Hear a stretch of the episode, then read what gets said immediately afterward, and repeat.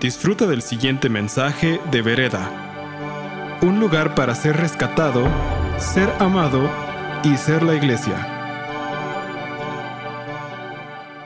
El día de hoy vamos a estar hablando, empezamos esta nueva serie y quiero eh, compartirte un poquito el corazón detrás de esta serie. Yo quiero que para esto tú te ubiques eh, la última vez que te subiste a un avión.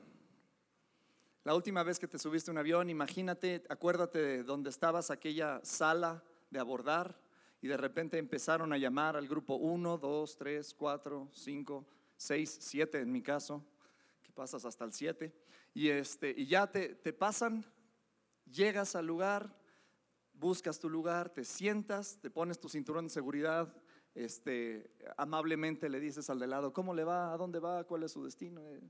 Y empiezas a platicar un poquito y esperas a que ya llegue la señorita que te va a empezar a dar las indicaciones ya para terminar el small talk.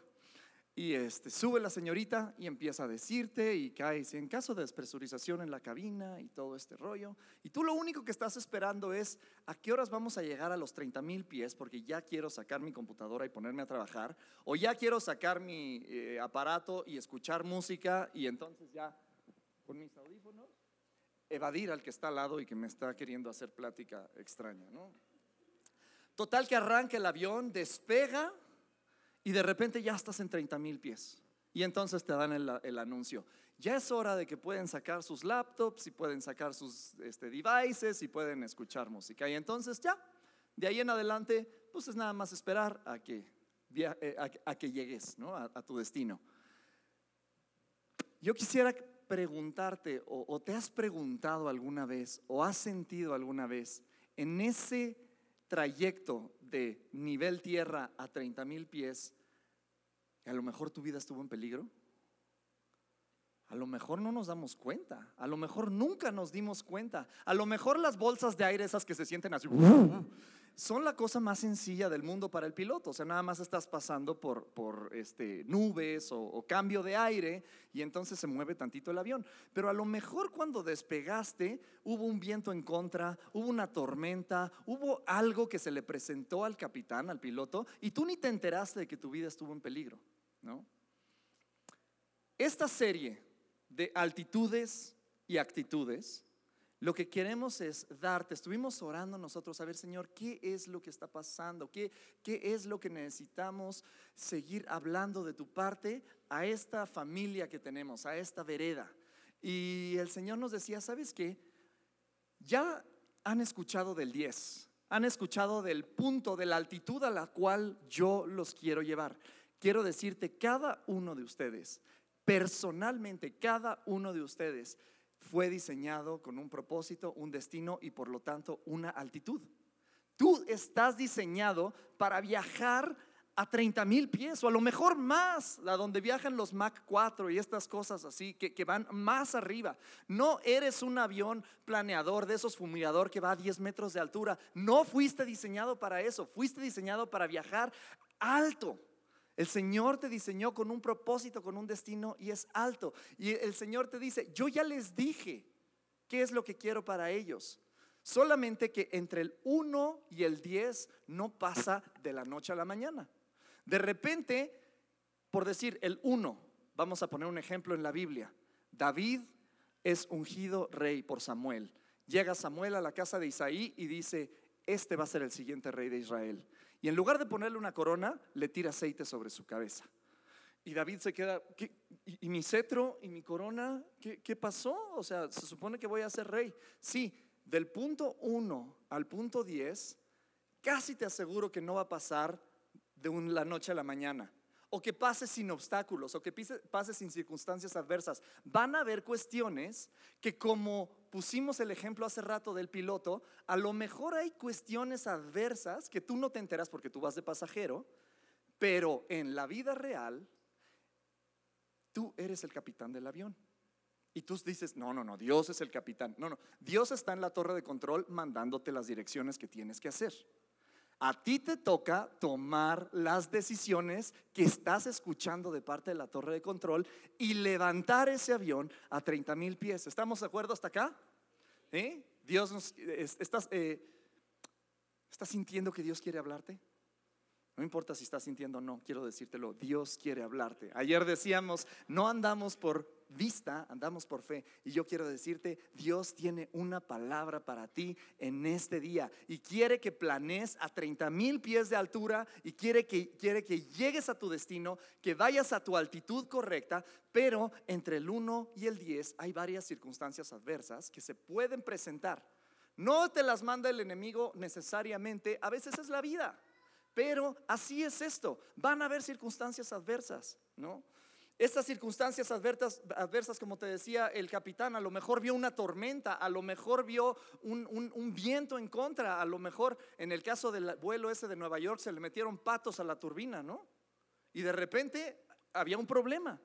De repente nosotros tenemos estos enemigos de nuestra altitud que pueden ser, escúchame bien, desesperanza, miedo, inseguridad, mala identidad, ego, orgullo, y yo creo que todas estas se pueden agrupar en una sola, que es falta de conocimiento de quién es Dios para nosotros.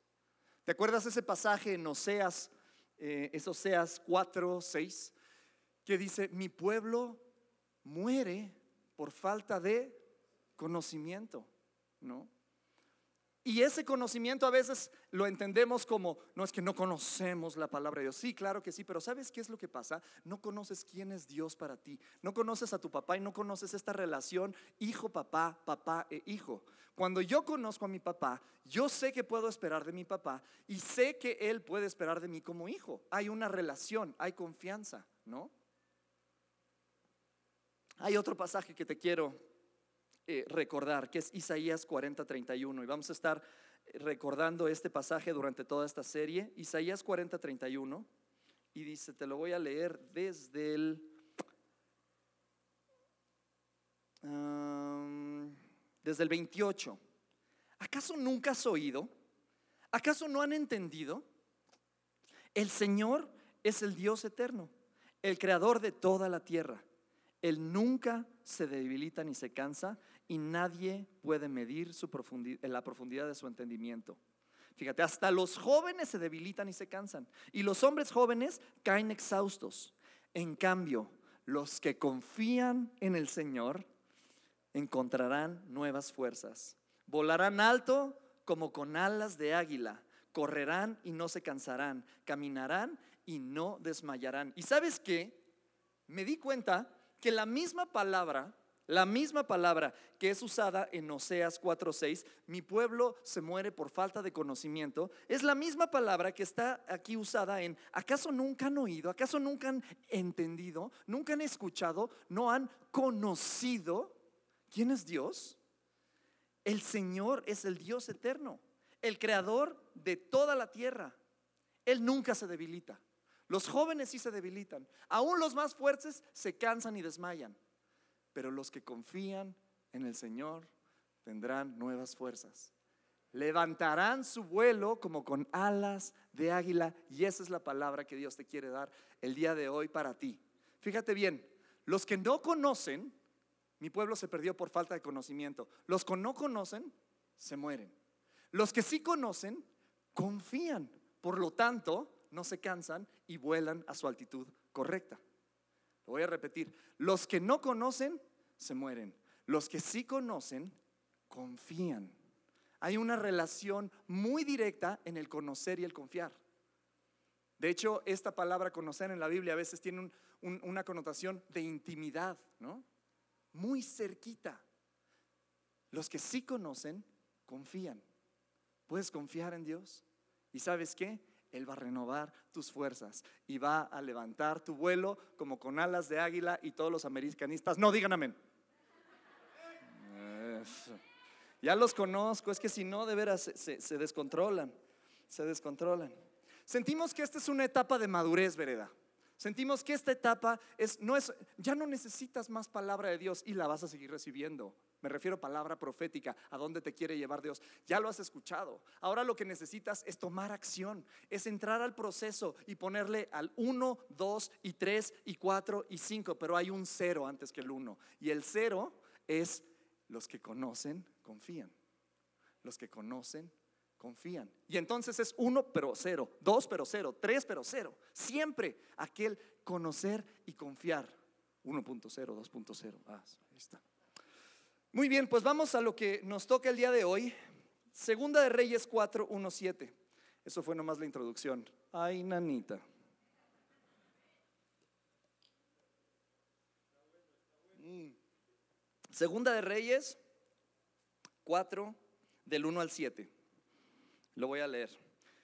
Cierto día, la viuda de un miembro del grupo de profetas fue a ver Eliseo y clamó, mi esposo quien te servía ha muerto, y tú sabes cuánto él temía al Señor, pero ahora ha venido un acreedor que me amenaza con llevarse a mis dos hijos como esclavos. ¿Cómo puedo ayudarte? preguntó Eliseo. Dime qué tienes en casa. No tengo nada. Solo un frasco de aceite de oliva, contestó ella. Entonces Eliseo le dijo, pídele a tus amigos y vecinos que te presten todas las jarras vacías que puedan. No pidas pocas, hay unas versiones que dicen. Luego, ve a tu casa con tus hijos, cierra la puerta, vierte en las jarras eh, eh, el aceite de oliva que tienes en tu frasco y cuando se llenen, ponlas a un lado. Entonces ella hizo lo que se le indicó. Sus hijos le traían jarras y ella las llenaba una tras otra. Pronto todas las jarras estaban llenas hasta el borde. Tráeme otra jarra, le dijo uno de sus hijos. Ya no hay más, respondió. Al instante, el aceite de oliva dejó de fluir. Cuando ella le contó al hombre de Dios lo que había sucedido, él le dijo, ahora, vende el aceite de oliva y paga tus deudas. Tú y tus hijos pueden vivir de lo que sobre. Esto es lo que vamos a estar eh, desmenuzando el día de hoy y le pido al Señor que él hable a través de mis palabras. Señor Jesús, te damos gracias por tu palabra. Tu palabra es verdad y tu palabra, Señor, nunca regresa vacía. Yo te doy gracias, Señor, porque esta palabra, esta semilla, cae en buena tierra en los corazones de mi familia, de mis hermanos. Gracias, Señor, porque ellos son diligentes para regar esta semilla para que dé su fruto a su tiempo. Espíritu Santo, te invitamos a que tú desenvuelvas esta historia, que tú nos muestres lo que nos quieres mostrar, que tú nos enseñes a Jesús, Señor, a través de tu palabra. En el nombre de Jesús, amén. Cuando yo estudiaba arquitectura, había una hora del, payaso, de las 2 a las 4 de la mañana, más o menos. Le decíamos la hora del payaso, decían mis amigos, no me gusta mucho esto, pero bueno, que porque había un payasito que venía y te escondía las cosas. Y no, pues la cosa es que estabas tú trabajando desde las 8 de la mañana, ya para las 2, 4 de la mañana, pues ya no sabías ni para dónde era para arriba y para abajo. O sea, ya estabas súper cansado. Y entonces de repente estabas así enfrente del, del respirador. Respirador es una palabra también que pueden este, encontrar en el Museo de Antropología e Historia. También estilógrafo, también regla T, todas escuadras, son cosas que usábamos nosotros en, en esas épocas. Pero estabas enfrente del respirador y decías, ¿dónde está mi estilógrafo? ¿Dónde está? ¿Quién agarró mi estilógrafo? Regréseme. Y estaba aquí enfrente, ¿no? Y, así pasaba con todas las cosas. Ya necesito café, voy al café. ¿Quién dejó el café? ¿Por qué movieron el café? Aquí lo tienes enfrente de ti. Todo se perdía a esa hora porque ya no sabías ni para nada. Y así un poquito está esta señora. Está en la hora del payaso un poquito. Híjole, esta es una, súper mal ejemplo, pero bueno, pero eh, eh, porque está, está en un momento súper sensible, ¿no? Resulta que, fíjense en el verso 1, el verso 1 tiene muchísima verdad para lo que vamos a entender. Llega con el nombre de Dios, eh, un poquito como, como marco histórico del tema. Estamos en la era de los profetas. Dios hablaba por medio de sus profetas. Ya teníamos Pentateuco, pero era lo único que había. No era de que, a ver, abre el, libro de Isaías. Isaías todavía no existía, ¿no? Abre el, libro de, los salmos. No, o sea, estamos todavía mucho más para acá, Entonces Dios hablaba por medio de sus profetas. El hombre de Dios, el profeta, era Eliseo. Elías acaba de ser llevado, no, no murió, vino un carro de fuego y se lo llevó al cielo. Y, eh, y el hombre de Dios está entre, viene de haber ayudado a tres reyes de los tribus de Israel, de haber muerto en la batalla, les da una palabra y entonces los salva porque iban a morir, Fíjate cómo el hombre de Dios tiene influencia, tiene autoridad, habla con los reyes y va hacia Sunem a hablar con una mujer también muy poderosa, la famosa mujer sunamita.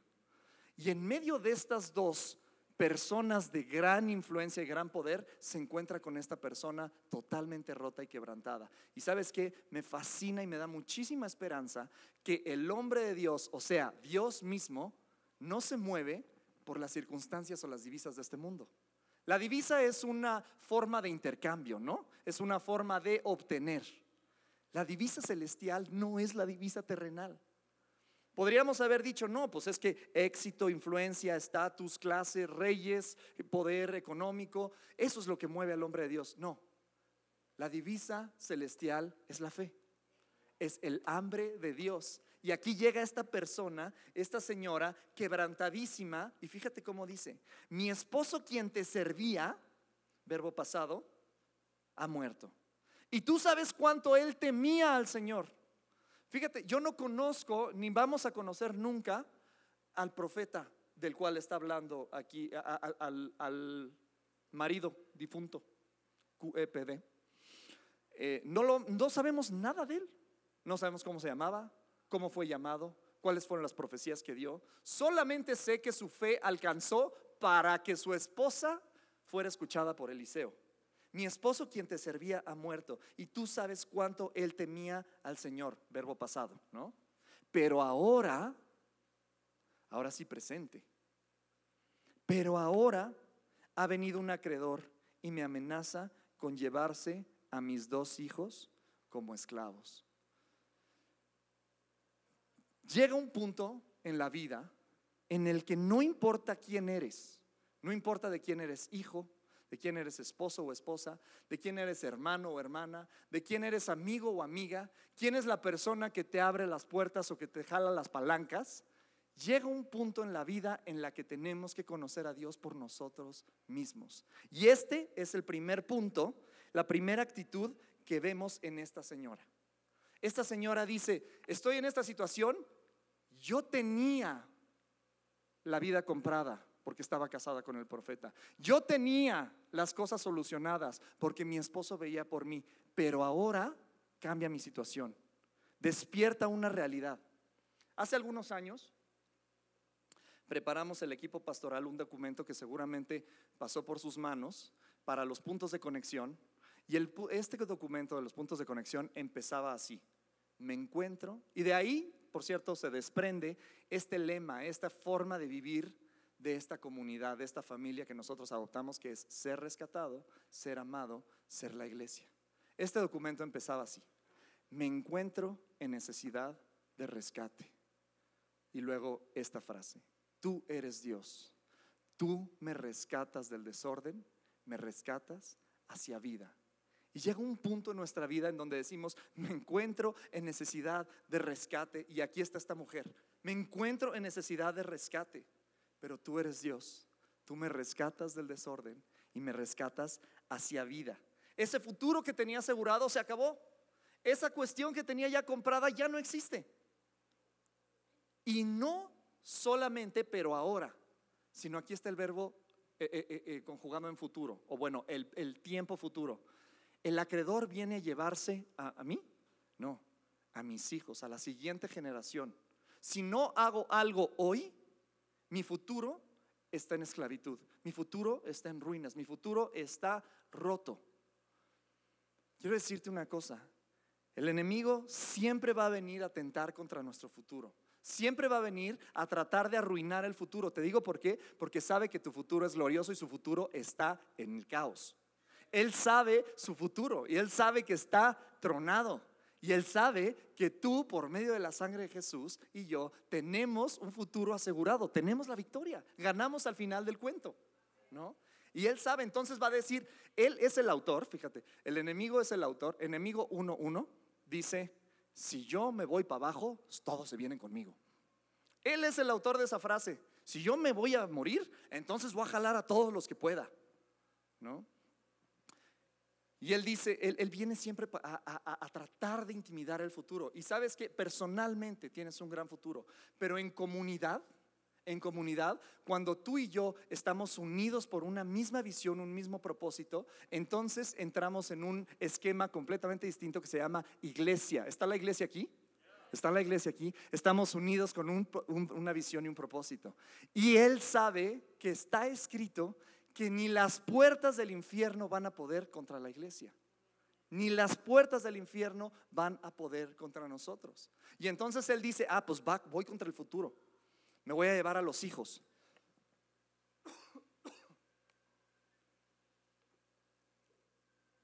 Y Eliseo le responde. Obtiene la atención. Fíjate cómo la fe del marido le abre una puerta, pero llega un punto en el que no puedes seguir actuando o caminando con los zapatos de la fe de alguien más. Tienes que ponerte los tuyos propios. Y le dice, ¿cómo puedo ayudarte? Preguntó Eliseo. Dime qué tienes en casa. En otras palabras, lo que está haciendo Eliseo es, la está invitando, está haciendo una invitación a que esta señora, a que esta mujer pueda ver con los ojos de Dios y no con sus ojos propios. ¿no? Eso cuesta un poquito de trabajo cuando no estamos acostumbrados. Quitarte tus lentes y ponerte los de Dios, en un momento de repente dices, no, no, no, no, mejor los míos, mejor los míos. ¿no? Cuesta un poquito de trabajo y fíjate cómo responde ella. Esta es una invitación no, sé si te ha pasado que te quedas sin, batería del coche. ¿Alguien le ha pasado? Y entonces paras a alguien, Señor, por favor, me ayuda, me ayuda, eh, necesito que me pase corriente para que mi coche encienda. Sí, cómo no. ¿Dónde están sus cables? Ajá. ¿No? No, ay, es que no traigo. Sí te quiero ayudar, pero ¿cómo te ayudo? O sea, ayúdame a ayudarte. Es lo que le está diciendo Eliseo a esta señora. Es una invitación a ver con ojos diferentes. Y, fíjate la respuesta, dice, no tengo nada. No tengo nada. A veces la escasez, a veces la frustración, a veces eh, nuestra percepción de nuestra realidad es tan seca y tan cruda que no podemos ver ni siquiera lo poquito que tenemos.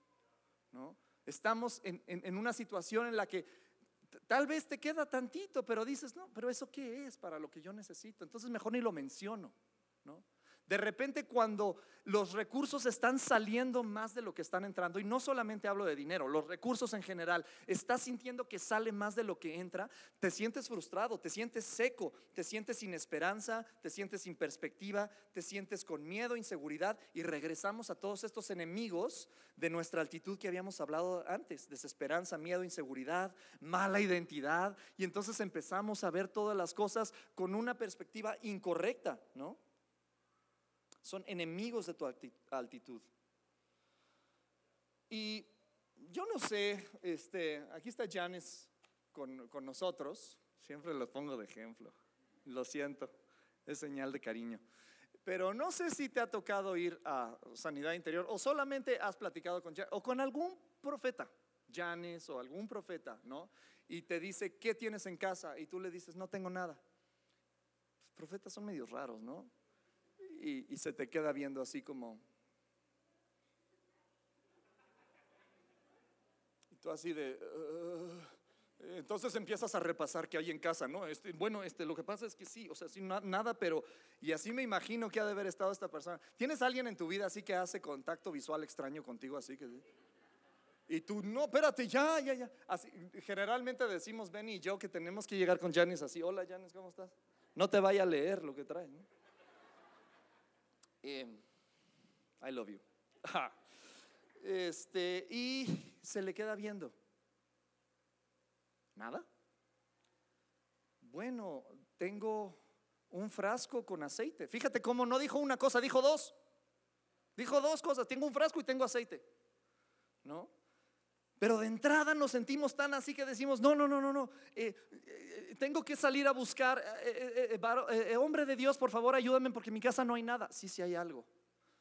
Uno de mis propósitos con esta plática es recordarte de parte de Dios que tal vez la cosa que estás buscando afuera la tienes en casa.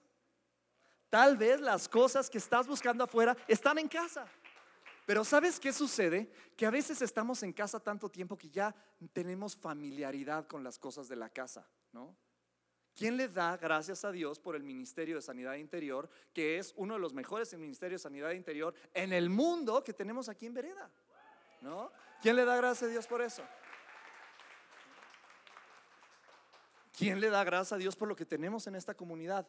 Y aún así, habemos muchos que no nos hemos parado a nuestra sesión de sanidad interior. ¿No? Te aseguro que es un lugar seguro. Te aseguro que es un lugar seguro. Eh,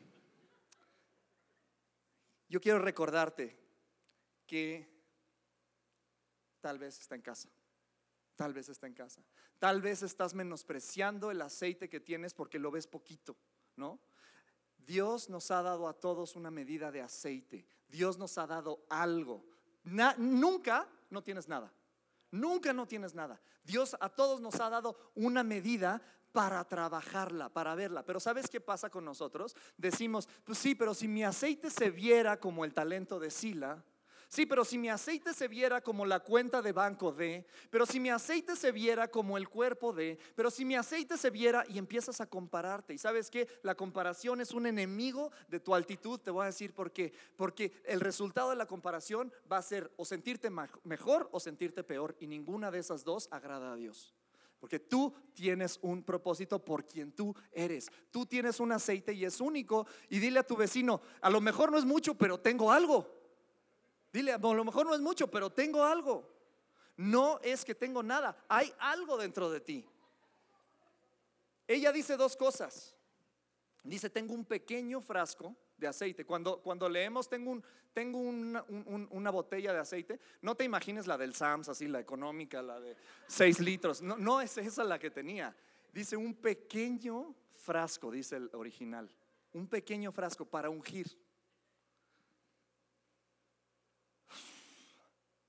Frasco y aceite, contenedor y contenido.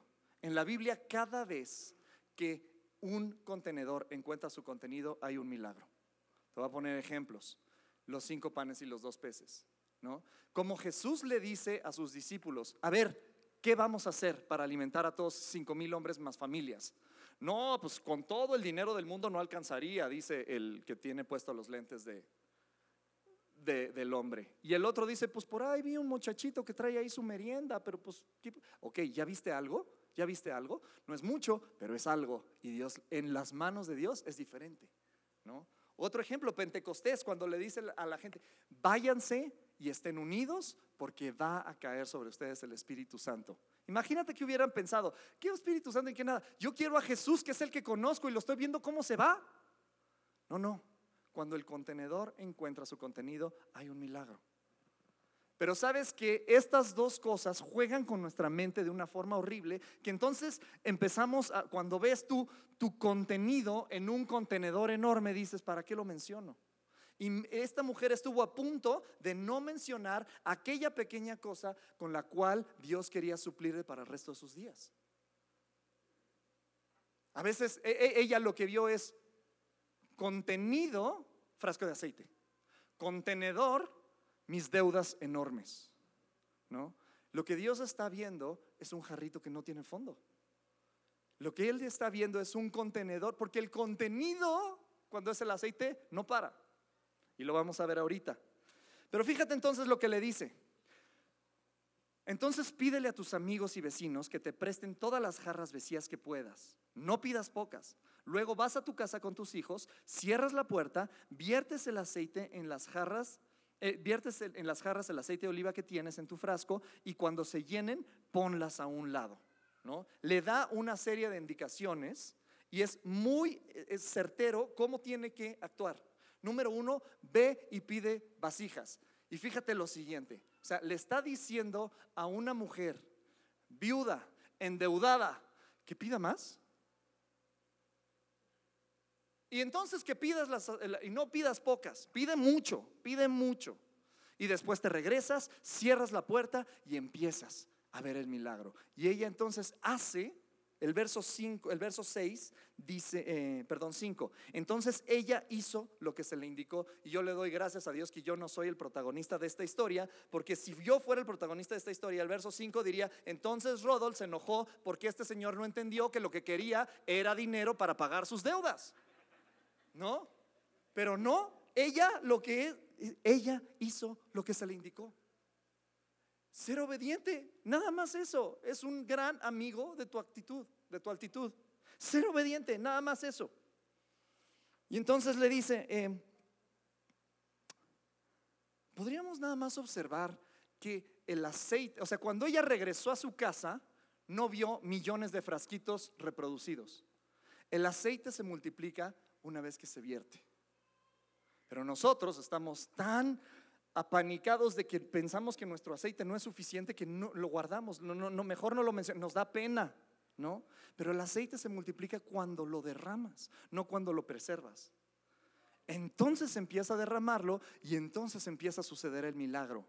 ¿Qué es lo que está pasando aquí eh, en el verso 6? Dice, pronto todas las jarras estaban llenas hasta el borde. Y aquí me gustaría regresarme rapidísimo al verso 3. Cuando le dice, pide entonces a tus amigos y a tus vecinos que te presten jarras. ¿Qué es lo que le está diciendo Eliseo? Necesitas ensanchar la visión de lo que Dios quiere hacer. Tú ahorita nada más tienes esto de visión, un pequeño jarrito de aceite para ungir necesito que lo expandas. Ella no sabe, pero lo que Eliseo está haciendo es, vamos a anchar, a, ensanchar. Isaías 54, ensancha el sitio de tu tienda. Regocíjese la que decía eh, que no podía tener hijos porque viene su milagro. Eso es lo que le está diciendo. Ensancha el sitio de tu tienda. No te quedes pensando que nada más tienes esto. Ve y pide y ve con tus amigos. Entonces ya salió una tercera cosa que sí tenía. Tenía un frasco, tenía aceite y tenía amigos. ¿No? ¿Quiénes son tus amigos que te prestan jarras grandes, vacías, para que Dios las llene? ¿Sabes? lo he dicho varias veces cuando, cuando me toca predicar, pero sí o sí, eres el promedio de las cinco personas más cercanas a tu vida. no, me, discutes, no, pero no, no, no, está comprobadísimo. Cinco personas más cercanas a tu vida, tú eres el promedio. ¿no? ¿A quién estás dejando que se acerque a tu vida y por qué? Esta mujer tenía comunidad. Siguiente punto, súper importante para tu altitud, comunidad. Ve con tus amigos. ¿Quiénes son aquellas personas que ensanchan el sitio y, expanden tu fe para que después pueda Dios llenar esas vasijas vacías? ¿no? ¿Sabes qué? Em, realmente, ¿qué, tal si, ¿qué tal si lo vemos de esta forma? Toda la gente te va a dar vasijas, toda la gente, pero no todos te lo van a dar vasijas vacías.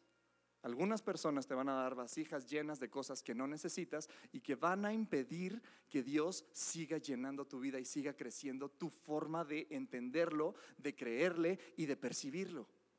Algunas personas te van a dar cosas que no necesitas. Él, e, Eliseo fue muy claro, ve y pide vasijas vacías y no pidas pocas. Cuando el contenedor encuentra su contenido hay un boom. Y quiero leerte lo siguiente. Estamos en necesidad de interdependencia mutua. No dependencia, interdependencia mutua. Este es el propósito de la comunidad que llamamos iglesia. Lo que se necesita hacer en nuestra vida para que Dios manifieste su presencia no se logra completamente si estamos aislados. Necesitamos comunidad. Me encanta que la fe tiene dos aspectos, tiene un aspecto corporativo y tiene un aspecto personal. Le dice, ve y pide. En comunidad ensanchas el sitio, te, ayudan a entender a Dios de una forma más padre, más grande. Y vas a decirme, sí, pero en mi casa también, no te lo peleo, pero en comunidad hay oportunidad de perdonar, hay oportunidad de amar, hay oportunidad de muchas cosas que no puedes hacer solo y que van a ensanchar tu capacidad de entender a Dios. Y luego es corporativo, ve y pide vasijas. Personal, cierra la puerta. En lo personal es que ves cómo abres la jarra, empiezas a vertir y se empieza a multiplicar.